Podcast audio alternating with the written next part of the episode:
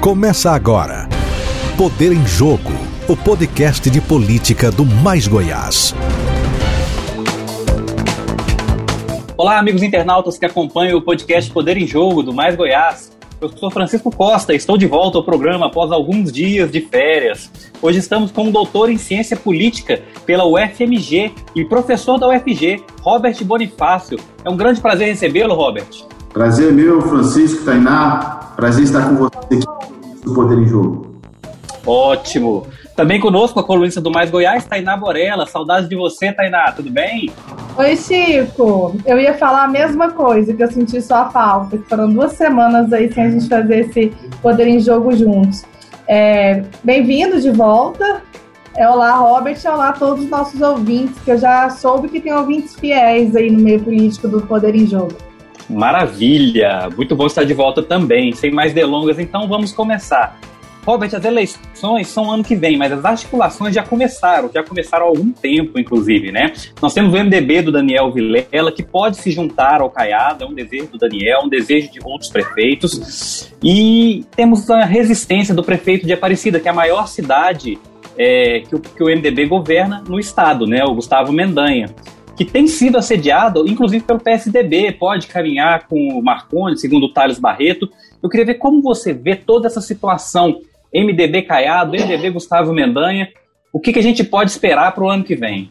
Francisco, eu penso que é mais um capítulo é, dessa cisão interna do MDB, que já se arrasta há muito tempo. É, em 2018 foi parecido, é, e agora em 2021, já pensando nas eleições de 2022, nós temos aí o Daniel Vilela, que é o presidente do MDB de Goiás, e certamente se preocupa é, em, em, ter um mandato né, a partir de 2023, seja ele qual for, como senador, como vice-governador, como deputado. É, e nós temos aí um fenômeno eleitoral que é o Gustavo Mendanha, teve 98% dos votos válidos em Aparecido de Goiânia na eleição do ano passado. É, faz, é, to, todas as possibilidades fazem sentido. É, o, a, a, gente tem um déficit de informação, mas até onde é público e notório, é, o, o, o, Caiado, na última pesquisa que foi apresentada ao público, o Caiado tem uma boa avaliação de governo. Então faz sentido os prefeitos, e talvez se essa for vontade do Daniel Vilela, se aliar ao Caiado. Por outro lado, também faz sentido apostar numa candidatura do Gustavo Mendanha é, para governo do Estado. É, então, são essas questões que, que, que, que, movem o MDB atualmente e o Gustavo certamente é, teve um, um, capítulo desfavorável a si mesmo, né? É, ao longo dessa semana, com, com a carta de 27 dos 28 prefeitos, menos ele, assinou é, expressando a vontade de se aliar ao Ronaldo Caiado. Vamos ver cena dos próximos capítulos, mas ainda há muitos caminhos a ser percorridos e muita, muita coisa a ser fechada. Ainda sobre essa aproximação do MDB com, com o Ronaldo Caiado. Para o partido, seria o melhor? E assim, inclusive, é uma vontade do Íris, né? E assim, o Íris é uma figura respeitada dentro do partido e é o político mais experiente de Goiás. Essa é, na sua visão, a melhor opção para o partido? É se aproximar do, do, do Ronaldo Caiado e até o Daniel, dessa forma, garantir uma, um mandato que é o que ele não quer mais ficar sem, né? Que está sem mandato desde 2018. É, é difícil responder essa pergunta agora, né, Francisco? Assim, a, gente, a gente tem um déficit de informação, tem poucas pesquisas eleitorais é, divulgadas ao público e tem chão até é, outubro do ano que vem, né, que quando serão as eleições. É, o que eu penso? Eu acho que é importante, Daniel, ter um mandato, porque, por um lado, ele sofre uma pressão é, do Diretório Nacional, porque o desempenho do MDB Goiás tem decaído ao longo dos anos. É, em 2016, por exemplo, foi o partido que fez mais prefeitos. Em 2020, ficou longe de ser o primeiro. É o Democrata do Ronaldo Caiado. Em 2018, não elegeu nenhum deputado federal e, se não estou enganado, decaiu a bancada da Assembleia Legislativa. Né? É, por outro lado, o Daniel enfrenta é, problemas internos né, de, de cisão, de, de expulsão. É, uma, o último capítulo disso foi na eleição aqui, né, do diretório do MDB, que o antigo e atual vice-eleito Paulo César, deputado estadual Paulo César, é, é, é, tensionou e conseguiu o que queria, né, em partes.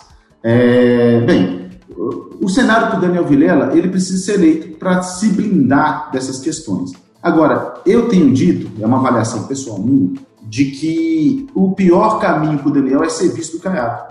E, vou tentar explicar por quê. Né? É, o Daniel é uma das forças regionais em Goiás. Ele, Caiado, o Marconi, certamente são as pessoas que dão as cartas na política em Goiás de maneira má. Né? O Daniel se aliando ao Caiado, sendo visto do Caiado, no meu ponto de vista, é ruim para o Daniel, porque ele deixa de ser uma força política livre, autônoma, e se subordina ao Caiado, vice é vice. Né? É, não tem discussão. É, e, enfim, no futuro, ele vai ter que responder pelos seus atos políticos e pela gestão Caiado.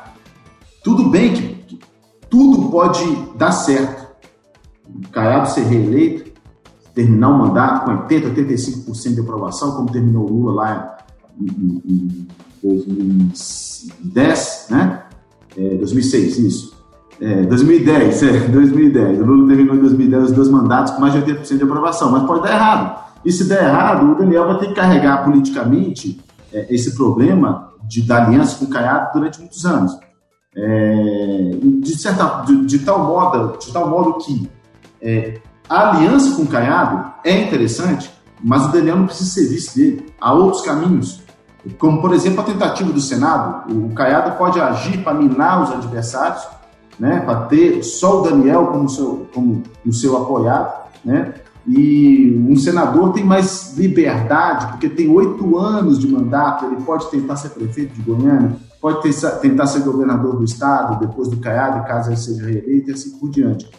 Assim como não existe só um caminho para o Gustavo Mendanha. Tudo bem que ele surfa numa onda muito boa, né? É, porém, ele é, ainda é uma figura local, né? Ele faz, fez muito sucesso, aparecido como vereador, como prefeito, no seu segundo mandato, mas ele, por exemplo, pode trilhar um caminho de ser um candidato a deputado federal e ser, inclusive, é, o mais votado deputado federal em Goiás. Certamente ele conseguiria isso, resolveria um problema do MDB de não ter nenhum representante em Brasília e levaria consigo um ou dois candidatos a deputado federal, com certeza. Falando um pouco sobre essa questão do Gustavo, que ele tem outras possibilidades, ele também tem a possibilidade de se filiar a outro partido, sair do MDB e ir para outro partido. E eu soube essa semana que ele tem tido conversas com presidentes nacionais de partidos em Goiás. Qual partido seria, na sua visão, é, melhor para o Gustavo?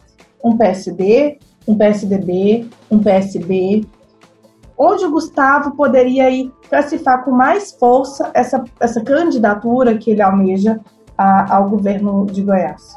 É uma pergunta também complexa, né, Tainá? Porque, assim, é, é, um, caso ele saia do partido, ele tem que buscar algum, é, algum outro partido que tenha alguma mínima estrutura em Goiás.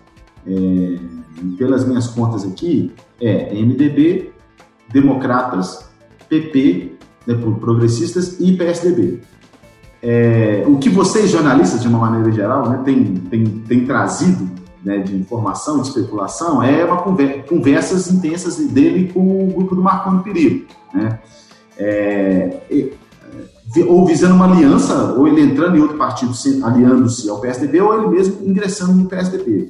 É, essa, essa alternativa lhe traria alguma estrutura partidária, certamente, porém viria um combo de coisas ruins e de coisas boas.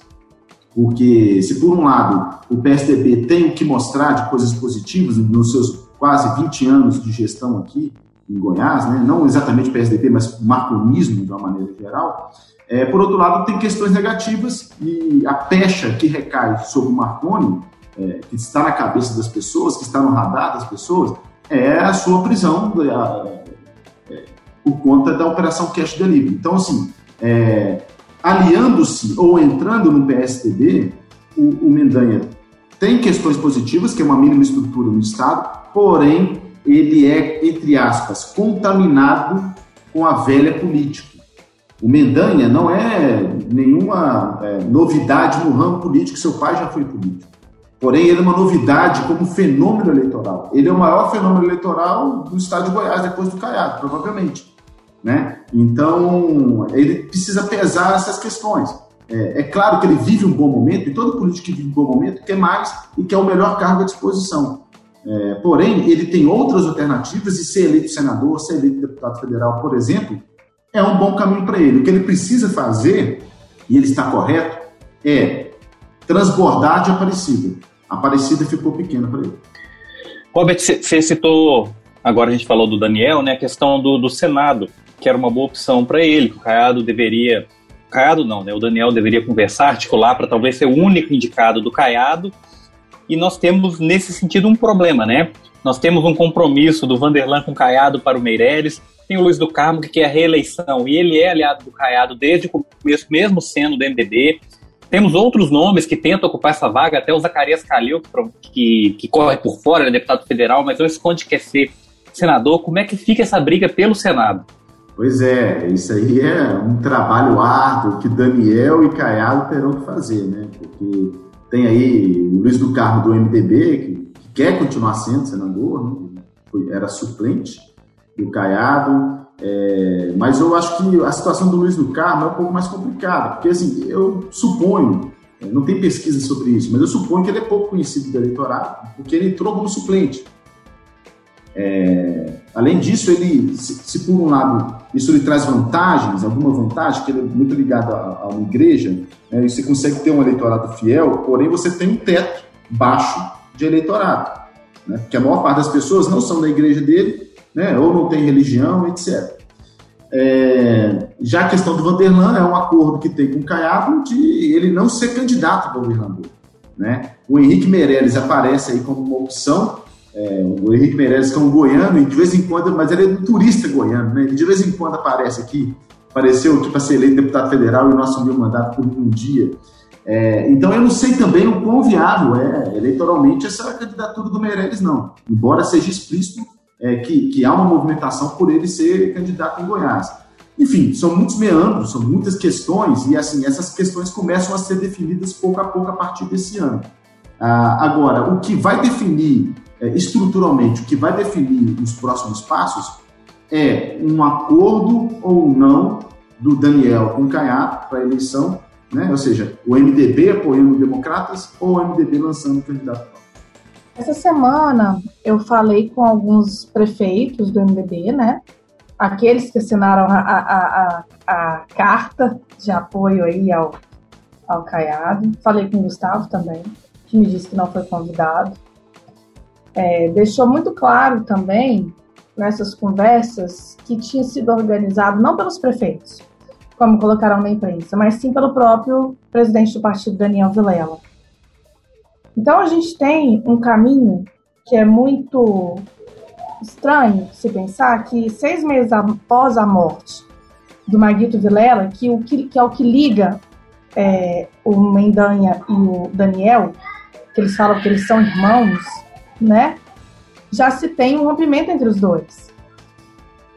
Poderia ser, e eu conversei com um pessoal do governo, ex-MDBistas, a gente fala desse, desses expulsos, que eles pensam, que eles me indagaram, mas será que isso tudo não pode passar apenas de um jogo deles, do Daniel com o Gustavo? Porque foi uma briga muito rápida, foi uma, um rompimento muito rápido. Fizeram seis meses que o Maguito morreu nessa semana. Você pode, você acha que pode ter esse acordo para jogar com o próprio governador? Olha, Tainá, o que eu penso é que assim, há uma ligação é, de, de, muitos anos e quase umbilical, né? Segundo eles mesmos falam, né? Eles consideram é isso.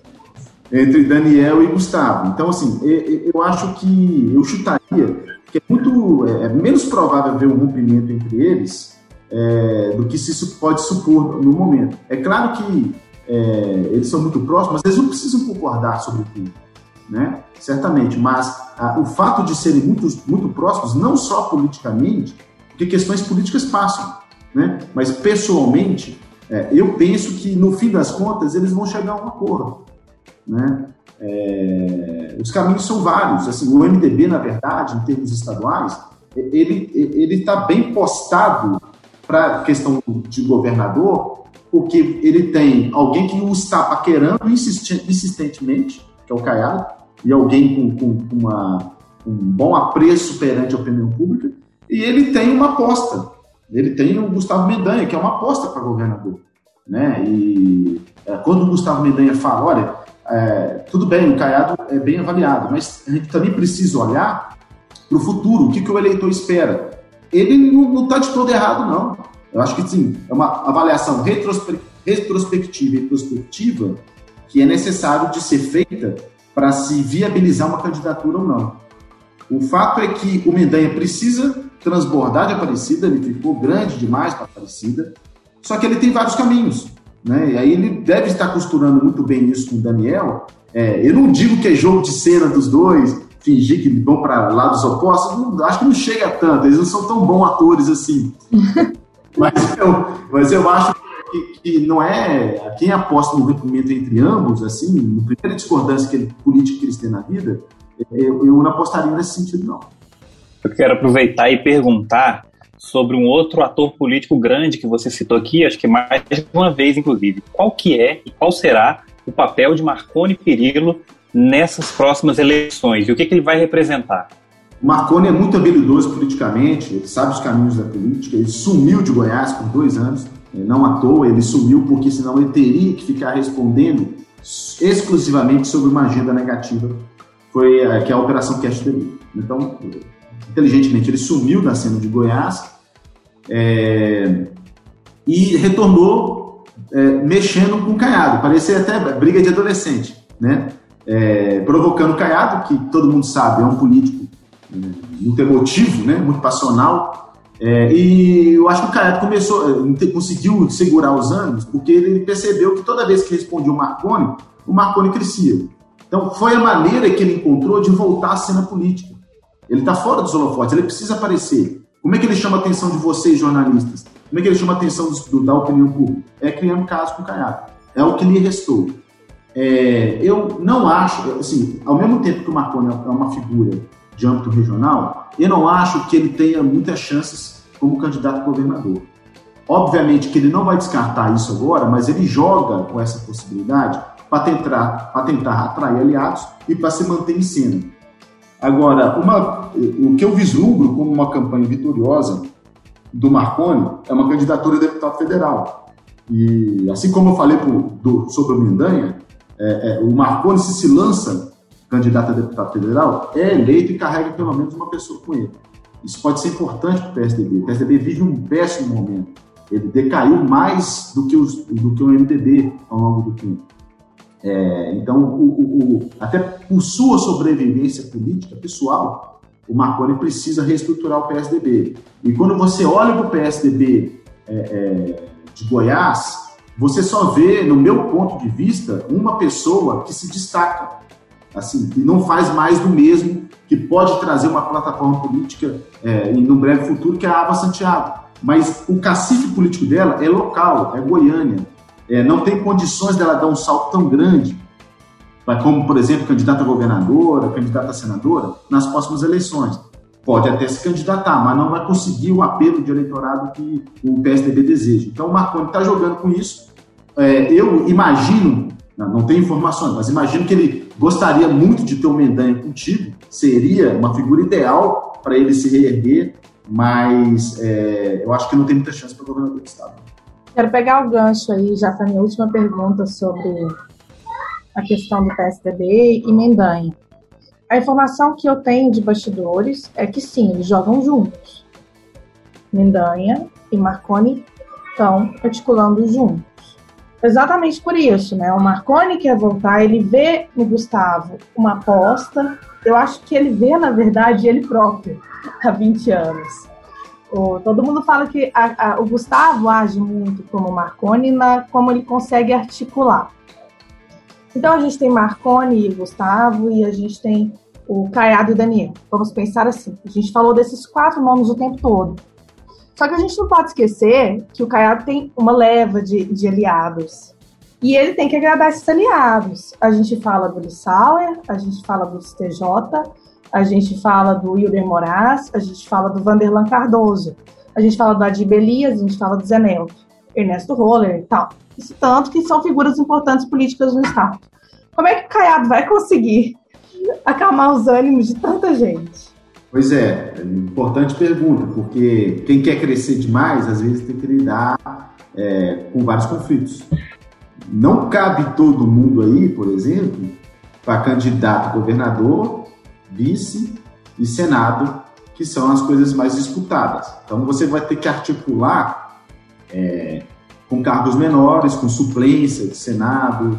É, senado, é, assim, o, é, a suplência do Senado é muito importante, porque geralmente quem é eleito é senador tem oito anos, então a, a, pessoa pode ser muito ambiciosa nos planos políticos e a, o padrão de trajetória política dos políticos no Brasil é sempre buscar o executivo. Por diversas questões, orçamento gigantesco, é, quantidade de cargos para satisfazer aliados e assim por diante. É, então, são essas questões que, que estão envolvidas, né? E, e, o Caiado vai ter que ser habilidoso para comportar todo mundo. É, certamente, todos esses nomes que você falou, que fazem parte da elite política goiana, um ou outro vai ficar, é, vai, vai se desagradar e vai pular fora do barco governista. Certamente a gente vai ver isso até agosto do ano que vem, quando começam as campanhas eleitorais. É, resta saber quem vai pular do barco e quem vai ser favorecido. Eu também quero partir já para minha última questão, e para não ficar de fora, eu queria tratar algo de âmbito nacional.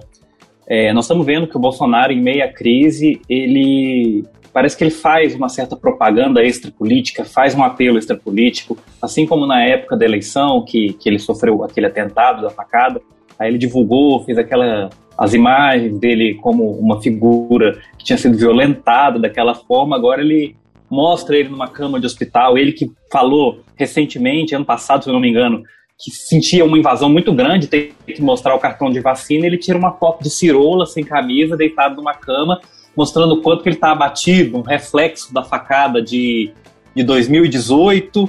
Aí eu já, eu já ouvi algumas pessoas ligando, não, a facada 2018, o Adélio, o Adélio do PSOL, o PSOL saiu do PT, PT é o Lula. Então já começa toda essa propaganda. É, o que, que você acha Assim, eu acho que muita gente avalia que o Bolsonaro nunca deixou de fazer campanha. Mas agora está mais do que nunca, principalmente nesse momento que a CPI avança e a popularidade dele cai cada vez mais? Olha, Francisco, eu acho que sim, é, tem muitas teorias conspiratórias, né? É, eu sou daquele, eu não sou muito fã de teo, teorias conspiratórias. Até gosto de escutar porque é criativo, né? Mas não sou, não acredito muito, muito cético. Então eu acho que teve o facada do Bolsonaro, sim. Eu acho que ele está um problema de saúde, está se cuidando. É, eu, eu, penso que, coincidentemente, na verdade, ele deu sorte de passar mal. Fica engraçado falar isso, é um paradoxo, né? mas é, é, foi o assunto de ontem, por exemplo, né? o Bolsonaro enfermo, foi o assunto de ontem. E a CPI está aí todo dia massacrando o governo federal e o Bolsonaro, porque tem insumo para isso, né? tem muita coisa que a gente vai, ficar, a gente vai descobrir, e a CPI está trabalhando muito bem em relação a isso, Reflexo disso são as pesquisas eleitorais que o Bolsonaro cada vez mais é, é, fica menos popular e tem menos intenção de voto. É, quando você fala em Bolsonaro, é, é, certamente é um candidato à reeleição em 2022 e me, faz trazer também, ao mesmo tempo que é uma questão nacional, me faz trazer para Goiás, né? É, que é uma coisa que está em aberto, porque a, a aliança dele com Caiado é uma montanha russa. Às vezes estão bem, às vezes estão mal, no momento nenhum fala, ninguém fala um do outro, ninguém convida um ou outro para estar juntos num palanque ou numa reunião.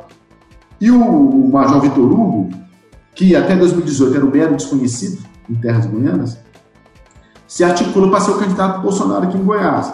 É, o que não é pouca coisa, é, porque o, o, Bolsonaro foi muito bem votado em 2018. Eu não sei como é que está agora a popularidade de, do Bolsonaro em Goiás, não sei, não tem pesquisa sobre isso. É, mas mesmo que tenha decaído, ainda é um, é um, ator importante. E, embora, no meu ponto de vista, as eleições para governador em Goiás não sejam contaminadas por uma lógica nacional, é uma lógica regional, é, pode ser que isso renda alguns frutos o candidato do Bolsonaro em 2022. Vai ser o Caiado? Vai ser o Vitor Hugo? Vai ser o Jânio da Rua? Não sei. É, o fato é que uh, um possível posicionamento deliberado do Bolsonaro no futuro, nas eleições em Goiás, é, pode bagunçar um pouco a disputa. É, só colocando uma informação que eu recebi ontem, essa questão do, do Bolsonaro em Goiás. falei ontem com o deputado federal Elias Vaz, e ele me contou que as últimas pesquisas internas dos partidos sobre essa questão presidencial, o Lula ultrapassou o Bolsonaro em Goiás. Eu não acreditava. Eu falei, não, Elias, você tá brincando comigo. Ele tá indo, ah, pois acredite, ele está na frente. Não muito, mas está na frente do Bolsonaro aqui sim. E o Caiado aí, né, que já, já desvinculou a imagem dele do, do Bolsonaro, sabiamente, há seis meses para mais, eu acho. Ele já não tem um contato, a não ser pouco contato com alguns ministros. Vou aproveitar o gancho da Tainá. É, desculpa te interromper, Robert, mas é só porque faz sentido eu emendar aqui. Eu disse que era a minha última, mas eu vou emendar mais uma. É, você acredita que, a depender do que aconteceu, o Bolsonaro pode ficar até fora do segundo turno? E se ele perceber isso, para não ficar sem mandato, disputar outro cargo como senador, por exemplo? Eu acho muito difícil ele não disputar um cargo que não seja presidência da República. Eu acho muito difícil. Não acredito nessa possibilidade. É possível sim que ele fique fora do segundo turno, é, seja pela eleição do Lula no primeiro turno, seja é, pela ascensão de alguma terceira via que tire votos dele, uma plataforma de campanha de centro-direita que tire votos dele. É o que tenta, a duras penas, Mandetta, Ciro, é, Dória e Leite. O Ciro, que era, sempre foi um candidato, é, quer dizer, não sempre, porque ele já foi da arena, né? mas durante décadas é um candidato de plataforma esquerdista, ele está mudando o seu discurso para a direita e sabiamente para tentar atrair moderados de direita à sua, à sua candidatura. Não sei se ele vai conseguir, não sei se vai convencer uh, o eleitorado de direita, de centro-direita, a votar nele, mas é o que ele está tentando, é o que ele está apostando. Ele está apostando no enfraquecimento do Bolsonaro para ir no segundo turno com Lula e receber todos os votos possíveis antipetistas, que é uma coisa relevante. Né? O PT é o maior partido desse país, tem a maior quantidade de simpáticos ao partido, mas também é o, é, é, o PT, né? como partido, é o campeão de rejeição. Embora o campeão de rejeição enquanto pessoa é o Bolsonaro. Né? Então, é, essa terceira via tenta trabalhar com, com, com, é, com a um, sequestro de parte do eleitorado de Bolsonaro, porque sabe que o eleitorado de Lula vai se manter fiel. O legal dessa lista de, de, de terceiras vias que você falou é que o único que não é ex-bolsonarista é o Ciro. O Leite apoia o Bolsonaro, o Mandetta apoia o Bolsonaro, era ministro do Bolsonaro, o Dória também foi o Bolsodória, apesar dele negar.